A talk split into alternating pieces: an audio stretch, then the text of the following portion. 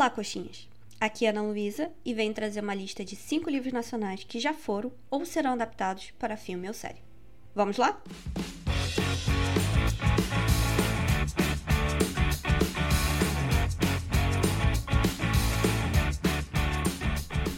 Começamos a nossa lista com o livro De Volta aos 15, da Bruna Vieira. Será uma trilogia e já temos dois livros lançados. A série inspirada pelo livro está disponível na Netflix com duas temporadas e a terceira já foi confirmada. Uhul! E vamos de pequena sinopse? Anitta tem 30 anos e sua vida é muito diferente do que ela sonhou para si mesma. Um dia, ao reencontrar seu primeiro blog, escrito quando ela tinha 15 anos, algo inusitado acontece e tudo ao seu redor se transforma de repente.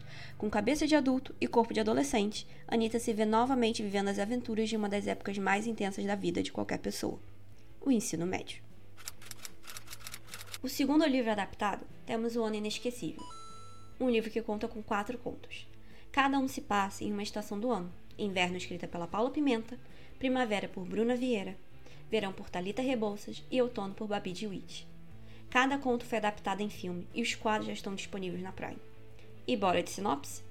Dizem por aí que os melhores momentos da vida são vividos na juventude os primeiros amores, os encontros, as festas, as viagens, as surpresas.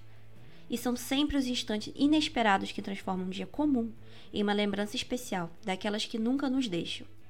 Nesse livro inesquecível, você irá acompanhar uma viagem de inverno, um outono decisivo, uma paixão que nasce junto com a primavera e um intenso amor de verão. Próximo na nossa lista é o livro Perdida da Karina Risse. O primeiro livro da série de seis foi adaptado para o cinema, mas já chegou no streaming. Está disponível no Star Plus. Perdida conta a história de Sofia, que vive em uma metrópole e está acostumada com a modernidade e as facilidades que ela traz. Ela é independente e tem pavor à mera menção da palavra casamento. Os únicos romances em sua vida são aqueles que os livros proporcionam. Após comprar um celular novo, algo misterioso acontece e Sofia descobre que está perdida no século XIX, sem ter ideia de como voltar para casa. Ou se isso sequer é possível. Enquanto tenta desesperadamente encontrar um meio de retomar ao tempo presente, ela é acolhida pela família Clark. Com a ajuda do prestativo e lindo Ian Clark, Sophie embarca numa busca frenética e acaba encontrando pistas que talvez possam ajudá-la a resolver esse mistério e voltar para sua tão amada vida moderna. Para continuar nossa lista, temos A Filha Primitiva da Vanessa Passos. Esse livro ganhou o prêmio Kindle e em julho desse ano foi anunciado que a Moda Operante Produções comprou os direitos de adaptação teremos um novo filme na área. Enquanto estão escrevendo o roteiro, você pode ler o livro que eu achei magnífico. Inclusive, depois de ler, corre para assistir as entrevistas, porque a história do processo de escrita é incrível também. Segue a sinopse. Uma história de amor e ódio, violência e redenção. Ambientada em Fortaleza, a filha primitiva traz luz e sombra para uma geração de mulheres, a avó, mãe e filha, unidas pela dor e pelo abandono, separadas pela fé, pelo ceticismo e pelos segredos que guardam.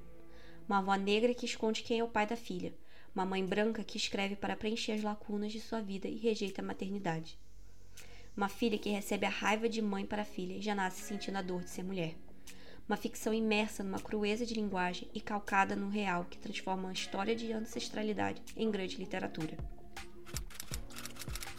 E por último, e não menos importante, uma história que eu amei ler. Céu sem Estrelas da Iris Figueiredo.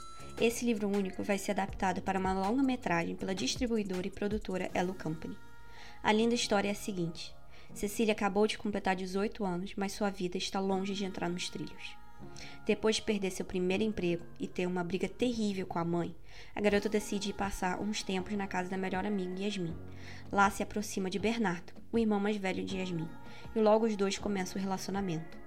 Apesar de estar encantado por Cecília, Bernardo esconde seus próprios traumas e ressentimentos e terá de descobrir se finalmente está pronto para se comprometer. Cecília, por sua vez, precisará lidar com uma série de inseguranças em relação ao corpo e a instabilidade de sua própria mente. E com isso eu me despeço desse Drops. Se você gostou, não esqueça de curtir o podcast e de compartilhar para mais pessoas descobrirem o Coxinha Literária. Siga a gente no Instagram, arroba Coxinha Literária, e visite o nosso site, coxinhaliterária.com. Fui!